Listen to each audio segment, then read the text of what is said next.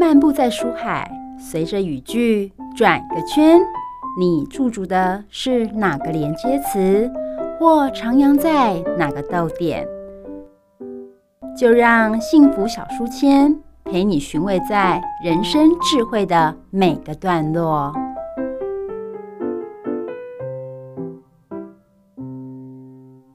各位汉声电台的听众朋友，大家好，哎，我是主持人 Simon，我们又来到幽州罗罗的异想世界，我们先请罗罗老师跟大家打声招呼。嗨，朋友们，大家好，我是艺术家罗芳君罗罗，很开心在这里跟大家见面。我觉得其实每次罗罗老师来啊，都带给大家很多，我觉得非常想象的空间越来越大哦，而且。从之前呢，在跟的那个周周敦闵老师的一起合作的一套书哦，就是《山海经》里的故事。那其实今年已经出版到第五集了，而且结合着联经出版社五十周年了，我就我觉得真的是一个非常好的一个时间点。那我们知道以前呢，我们已经有访谈过，就是有关于《山海经》里的故事的一二三集。那南山先生那是那是那时候的主角，那第四集呢，变成东海先生。那上上一集我们讲到东海先生的不系之舟哦，他到处去旅游，然后坐了船。那这次是讲到什么呢？东海先生的万里行踪，哇，感觉上又又又跨更更一步，而且到了四处各国去去旅旅行哦。那我想问一下罗罗老师，就是说，就你在对《山海经》的认识来看的话，南山先生跟东海先生到底差别在哪边呢？他们有没有很明显的一个很大的差异呢？嗯哼，首先呢、这个呃。《山海经》的系列，它是透过一个十二岁男孩小难的视角啊，呃，来展开神话的卷轴哦。嗯。那南山先生呢，是他遇见的第一个老师，他是山上的医生啊。嗯嗯。那南山先生他本身比较师法自然啊，无为而治。嗯哼。呃，你看他怎么生活？他不会去跟他收钱，就是说治病不会跟他收钱，但是是用以物易物的方式，对，呃，去跟他交流哦。嗯嗯嗯。所以呃，就是比较偏向是一个道家的思维。那小难在跟他学习的时候，除了这个药材药理之外呢，也学了很多的呃为人处事的那个道理啊。嗯嗯。所以在南山先生这一块呢，应该是比较属于呃读万卷书的概念。哦。哎。嗯嗯。那像东海先生呢，哦，他是比较重视时效，而且是比较强调是平等互爱这一块。嗯哼。那南呃东海先生他是来自于君子国啊。嗯。那嗯，他本身就很务实。因为他就是搭了一艘大船啊，四处去旅行。嗯哼。那去哪边旅行呢？就是东北亚，就是现在的日本跟韩国。哦。对。是。那其实南山先生跟东海先生是好朋友。嗯。哦，所以这个很有意思的这个关系。嗯哼。所以我就有时候想到，就是说，哎，古代人他们就说一子而教。嗯。啊。小难他从家庭出发，父母亲带他认识啊、呃，这个南山先生。南山先生呢，又委托了东海先生带着他走。哦、是，所以你看，东海先生对于南呃那个小难来讲，嗯、他其实就很像我们说的行万里路。嗯，对。嗯、其实这在讲说一个人他的成长过程，他的格局从小到大对的一个变化。嗯哼，哎、嗯欸，那我想到，其实罗罗老师之前也是行万里路嘛，对不对？一个人就只身前往美国啊，或是哎、欸、外国去发展。你觉得那种感感觉上，虽然说可能跟《山海经》的故事可能小难人设可能不太一样，因为他是有老师跟着他走。嗯、但是你觉得在行万里路的过程当中所遇到的事情，都是每每个事件都是一个学习嘛？对于一个就是一个学习的一个阶段来看的话，是不是有很有帮助呢？哦，当然啦，呃，我就很记得，就是说十三岁我就跟呃母亲啊、哦，还有姐姐到日本去自助旅行，大概有三个礼拜嘛。嗯然后后来到十八岁之后，我就是自己呃到英国去。嗯哼，对。那其实我在做小难的这个《山海经》的时候，其实某种程度好像也是回顾我的过往。嗯啊，那我回顾就说这个整个过程，我我怎么会有这个雄心壮志，一个人跑出去？是。然后遇到各式各样的人。嗯哼。那当然呃，我们不能说这过程都是顺利，一定是有嗯、呃、好的跟坏的，或者说呃负面的都有。嗯。但我觉得说在那个当下就是。跟自己对话，或者说我们说，呃，让自己独立的一个非常好的一个机会。嗯哼哼哼哼，我觉得是一个学习，而且必须要有有一些勇气啊，要跨出去自己的舒适圈。嗯、对。那当然，在故事里面的话，我们知道东海先生其实是一个，呃，也是说一个小难的一个启蒙的老师，在对于他面对其他哎、欸、各种各种不同的人种或是一个物品物物，还有奇珍异兽。那我想问一下罗罗老师，就是说在。呃《山海经》里面针对东海先生的人设的一个塑造啊，嗯、你是怎么样去定位他，然后怎么样去把它画出来呢？对，因为基本上啊，就是这是一本图文书啊，也就是说有文字做基础，嗯、然后我再来做呃呃图像的这个创作。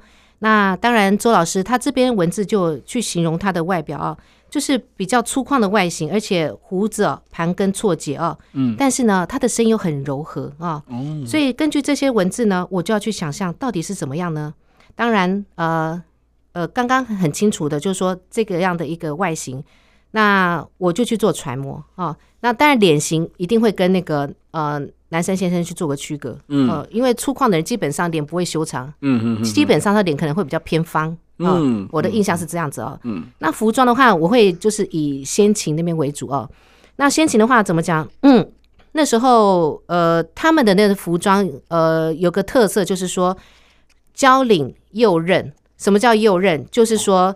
它左边会往右啊，那个一片啊，交领过去，然后就是还有一个叫做呃直裾的直裾的话，它就是一个长筒型的衣服，嗯，啊，他们就这这个叫做深衣，等于说上下连在一起的衣衣服啊。嗯嗯。那我们刚才讲交交领的右衽，其实呃，就是我们现在讲的汉服啊，嗯啊，也是那个和服的一个特征之一啊。嗯嗯。然后它的衣服上有那个腰带，嗯，啊，这个是它那个服装的一个特色。哦，嗯哼，所以其实，在在做人物的区隔来讲，也是一个画家一个最基本的一个功夫啊，因为必须要让读者很清楚了解说，哎，这个人物的一个样子。是。那因为其实罗老师很细心的，就是说，其实，在里面的画作里面有南山东海先生有大的，也有小的，也有脸部局部的，嗯，有很多的视角，让大家了解说，哦，其实呃，东海先生他的模样到底长什么样子哦。那也有小小的，就是因为他距离比较远，然后但是还是。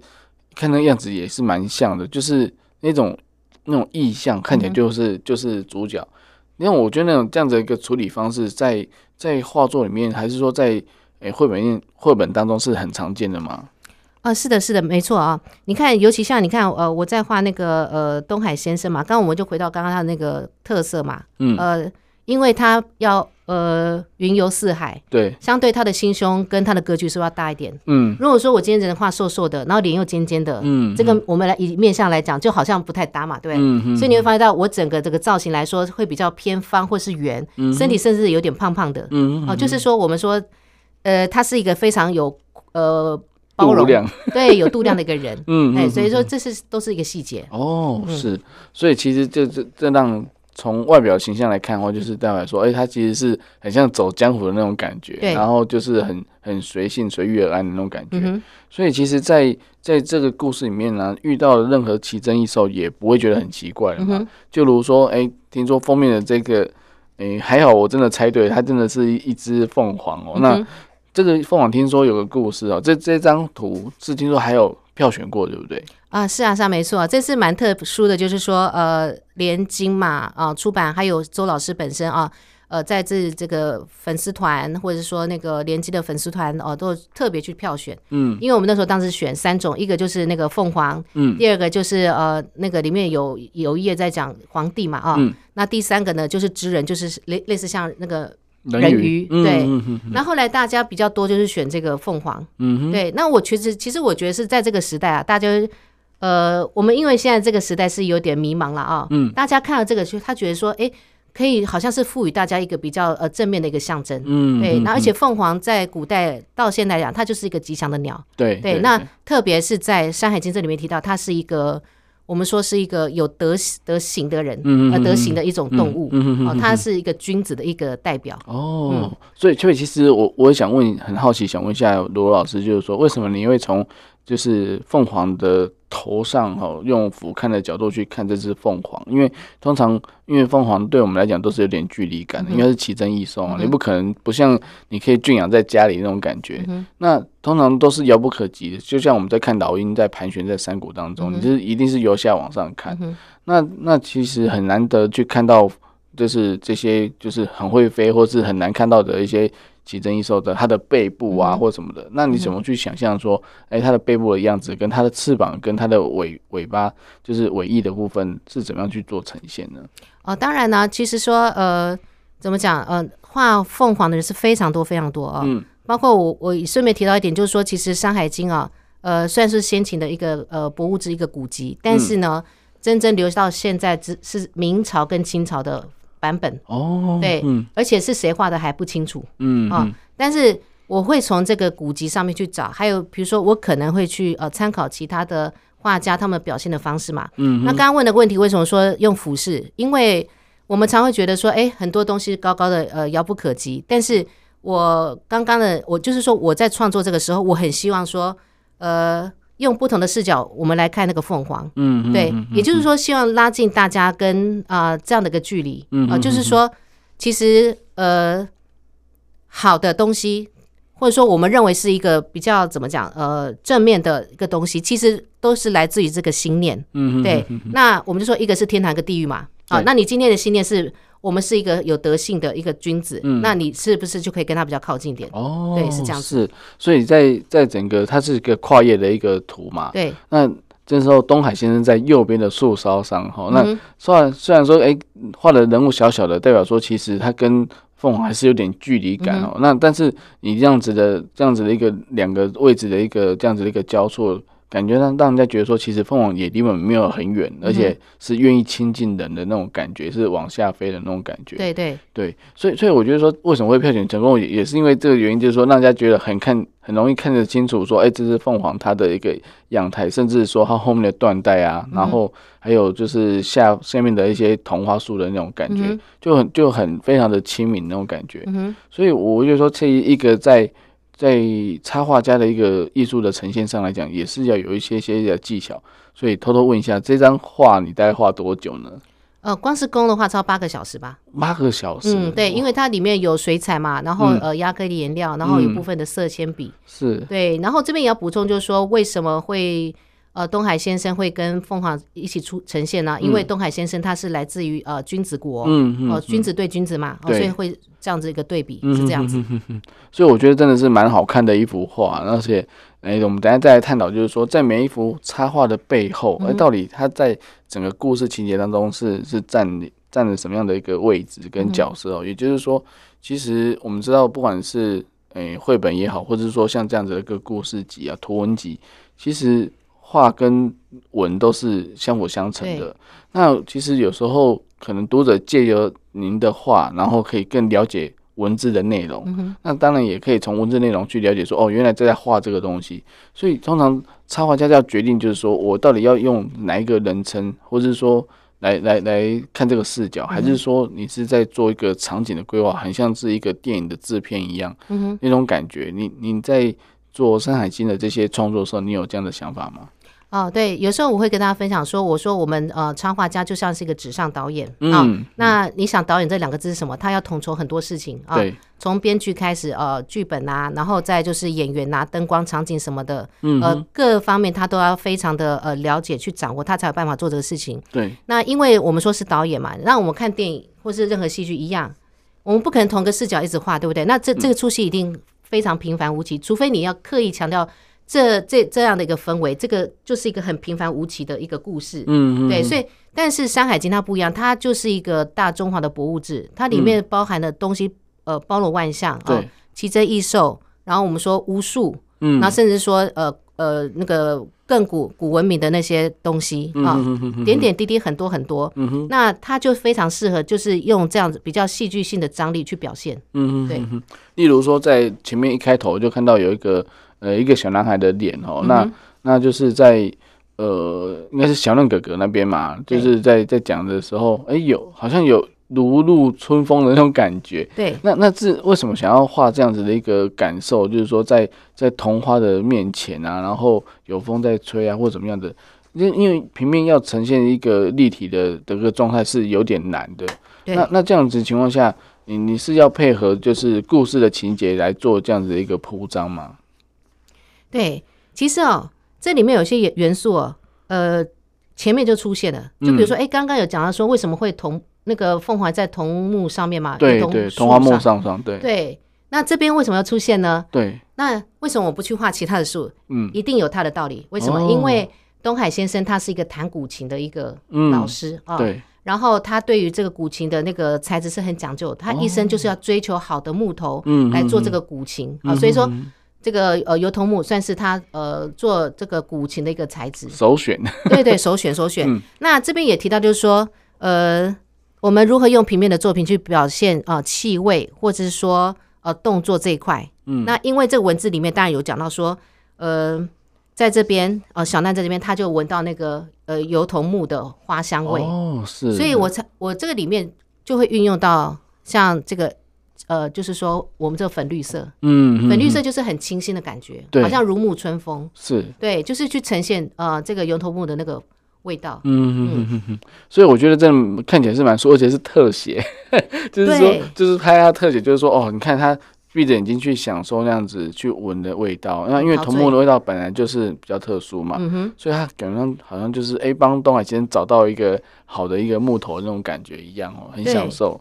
嗯，所以所以其实在，在在那种感觉上，就是说你在读者在读故事的时候，又看到这幅画的时候，就马上就可以理解，就是说啊，原来是讲这一段。嗯哼。然后呢，就是他们在找头目的那个，就是为了要做琴嘛，然后让让这个。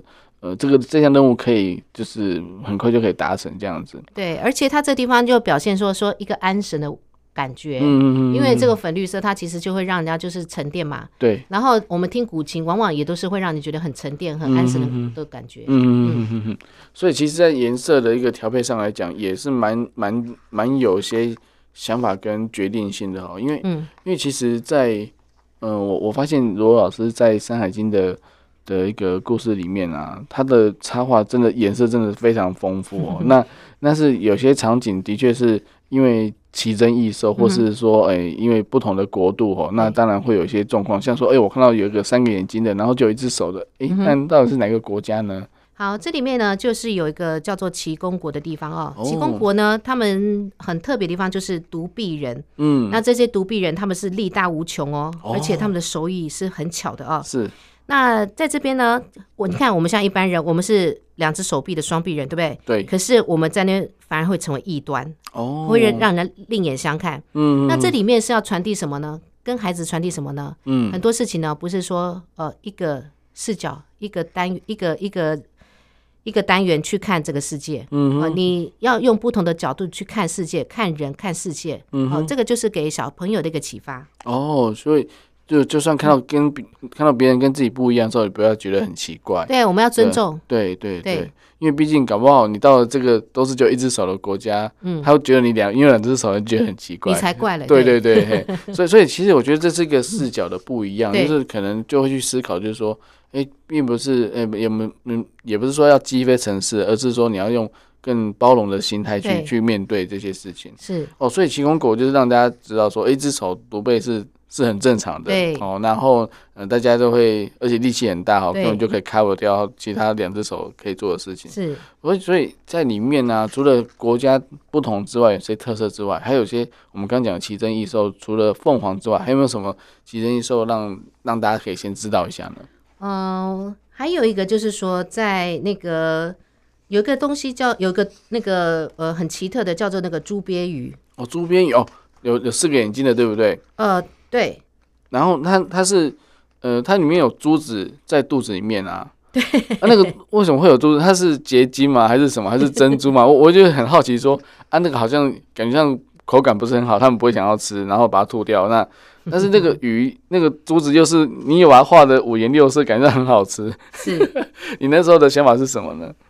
对啊，其实，在这个奇幻世界哦，你不能用我们一般的世界去想他们了啊。嗯。啊、呃，因为你看朱鳖鱼，我首先我来形容一下它是怎么样的啊。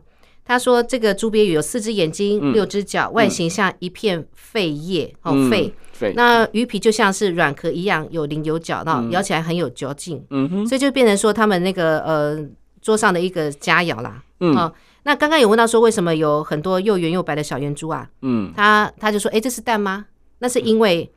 朱鳖它特别喜欢吃水中的虾类、贝类。哦，啊，所以可能在它肚子里面消化之后，就变成那个珠，嗯，哦，珠子一样，就好像我们说那个蚌壳里面那个珍珠一样，珍珠一样，对对对，是那个概念，对呀，嗯嗯嗯，哦，所以其实那个是不能吃的，但是它就是有点类似，就是它的一个一个产物，对不对？它的结晶体在在里面这样子。哦。它是可以吃的哦，哦，它是软质的哦，哦，对，它可以跟肉一起下锅大炒，哇，对，哦，所以除非是放太久了、太老了才会，对，咬不动，咬不动，对，咬那个什么什么橡皮筋的概念了。哦，是是是是，可能就，所以这也蛮有趣的，就是说跟我们想象的跟真的还蛮不一样的哦，因为鱼不会有脚嘛，对不对？然后。然后四个眼睛的，然后又又是有珠子在里面的，的确是蛮蛮蛮特别的。嗯哼。然后我觉得你画的也蛮传神的，就是说那个，那我觉得那碗里面的那个珠子，感像让我想到那个汤圆。然后我想说，过年的汤圆怎么会放在这里？但是画起来就，然后又油油亮亮的，然后觉得说真的蛮蛮可爱的。好，那那除了这个之外，还有没有什么有趣的奇珍异兽可以当分享给大家呢？呃、还有啦，这里面有些人就是我们说他。呃，是人，但是我们又说不像人，非人是人，是人又不像人，对对对，是哪一个国家？还是说是啊？刚还是那个人鱼吗？呃，人鱼的话，呃，他还 OK，但是我这里面要特别讲的是一个叫做冠胸国人。哦，冠胸国，对，嗯哼，冠胸国呢，呃，他们的你你看啊，冠胸就是说他们的那个肚子哦，胸部肚子那边有一个大窟窿，大的。那个形状就像一个大碗弓一样啊，对对对，那那个感觉就很像像穿耳洞，你可以想象说，哎，这个人肚子会穿个耳洞这么大的，嗯嗯嗯，那为什么呢？因为他们就是闯祸了嘛，嗯，哦，等于说可能更古早的时候，呃，可能他们的祖先有闯祸，所以后来经过演变就变成这样的一个身体啦。哦，但是呢，他们这个很特别，就是说，呃，你在这些人身上，你可以看得到这些人的的算是他们的品格。哦啊，如果说这个他的那个肚子的洞啊，嗯，呃，就是很清澈，嗯，哦，没有任何东西的话啊，那这个人就有可能是正人君子，嗯，但相对的，如果说这个人他很喜欢呃算计他人，嗯，那洞呢就会有那个乌云遮蔽啊，哦，是无法藏的，所以在那个国家你知道吗？做坏事很难，哦，就是就是就是。把心胸都打开让你看的，或者说，哎、欸，如果你可以看透他的话，代表说他是一个很善良、很和善的一个人。对，哦，原来这个也可以用在这里啊。对对对，很有意思。哦，你被看透了嘛？对，就是、被看透啦。哎、欸，代表说，哎、欸，你其实是一个很 nice 的人哈，你没有什么心机、嗯、啊。如果你有心机，就是有乌云在。有有雾在里面，然后黑黑的会冒出来，对，还会冒出来，对，等于说很容易辨识啦。哦，所以在这个国家基本上你要做坏事很难啦。哦，对对对，这这良心就发现了这样，所以真的是掏心掏肺的。对对对。OK，所以所以真的蛮特别，就是说其实这也是一个想象啊，就是说如果我们可以跟人在交往的时候，或者说人际关系，如果可以这样子的话，哦，大家不要耍心机嘛，对不对？就。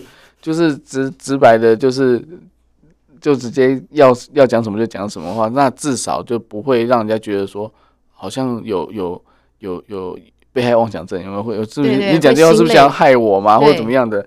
那那这样的话，大家猜来猜去，真的蛮累的了。嗯、所以我觉得冠胸国冠胸国真的是蛮有趣的一个一个国度，这样子。嗯、哇，那真的是蛮蛮特别的诶。那还有没有什么可以让大家可以更更了解那个《山海经》的故事呢？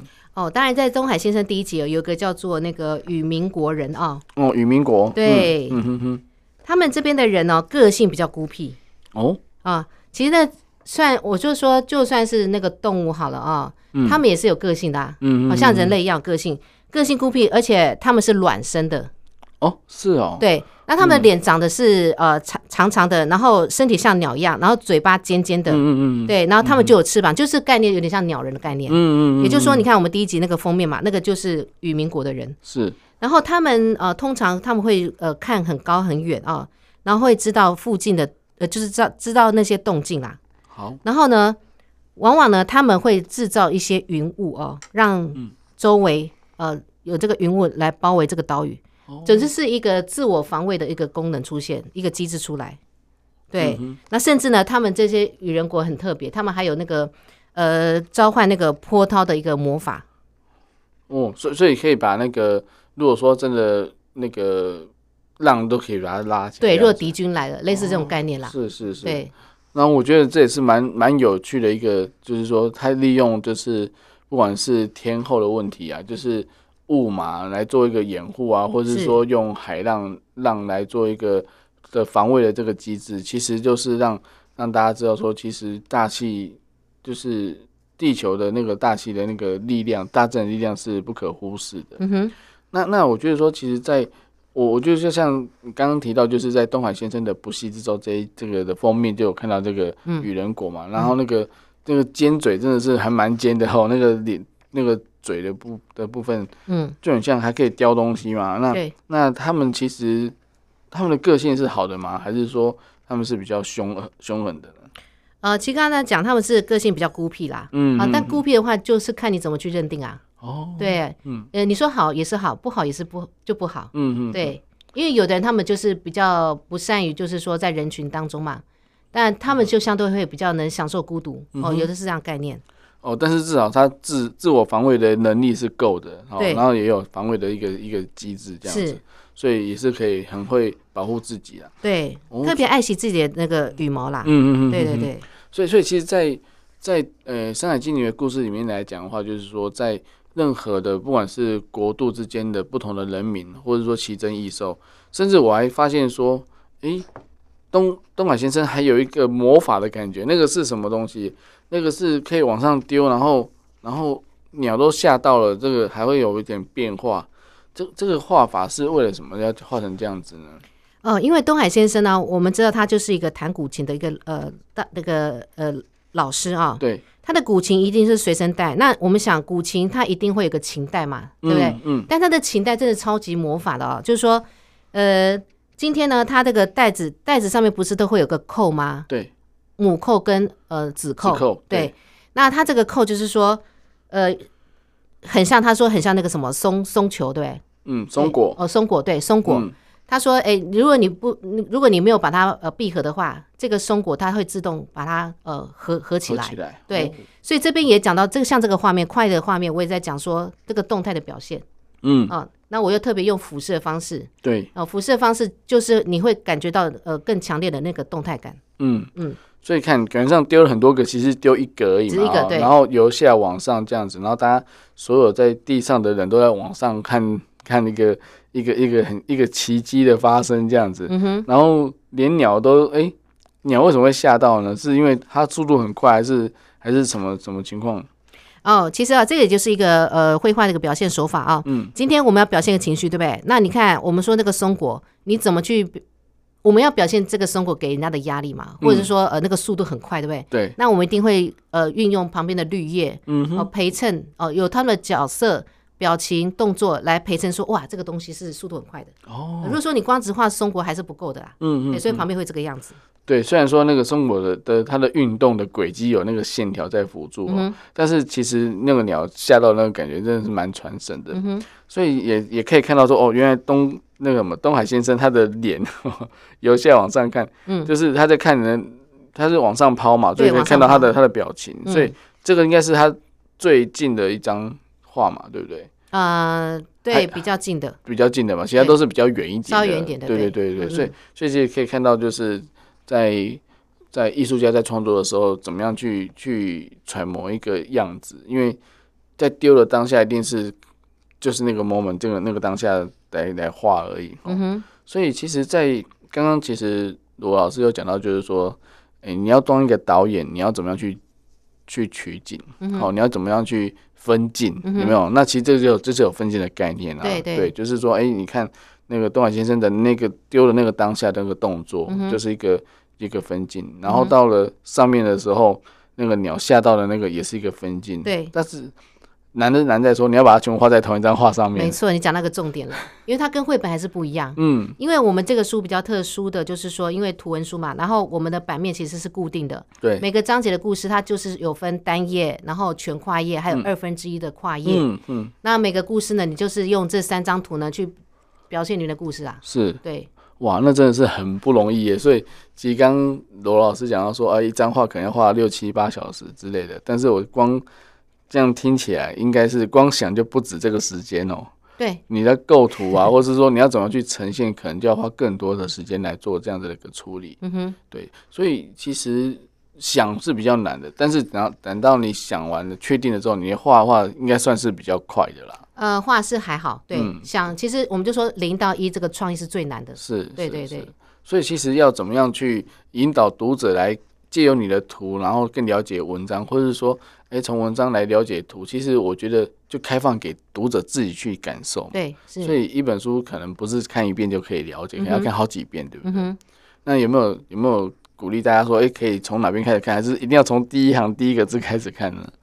呃，其实我觉得，呃，因为我们现在是个图像时代嘛，啊、哦，嗯，那像这样的书啊，其实呃，虽然说我们的主角呃小奈是十二岁，对不对？但是我们也很适合说，哎。比较小小朋友可以看，嗯，就是说他们从这些图开始去去去看嘛，因为我们这个书是没有没有注音。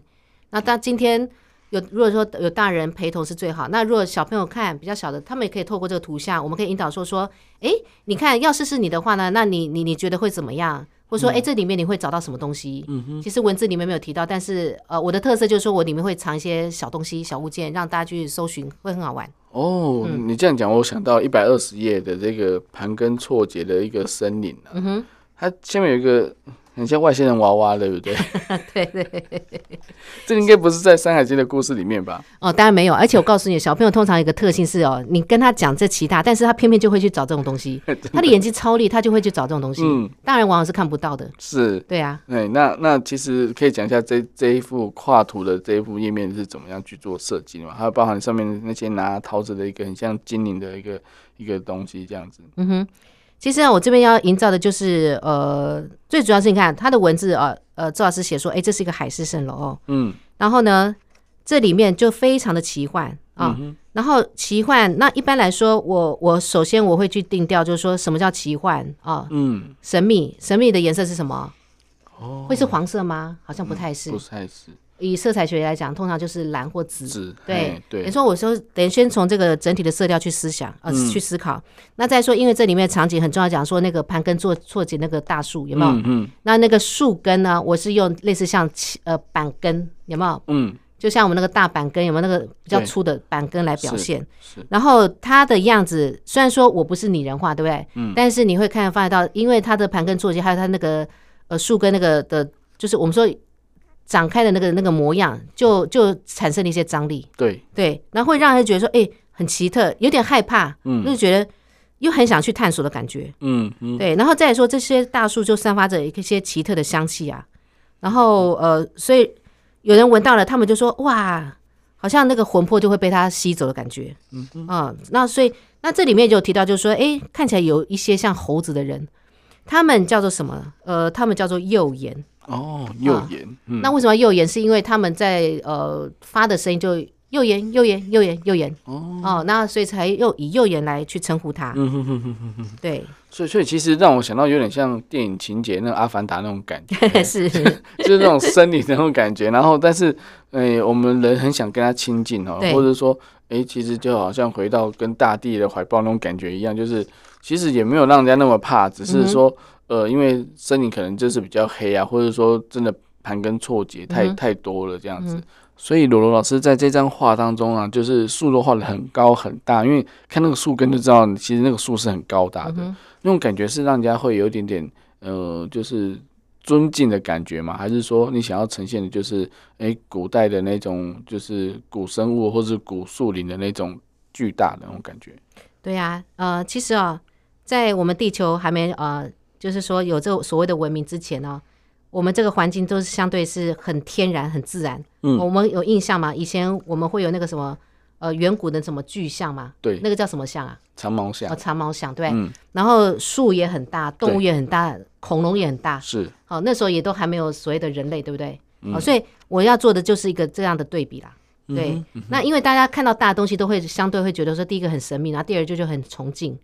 这边我隐隐约我也是要传递的，就是说。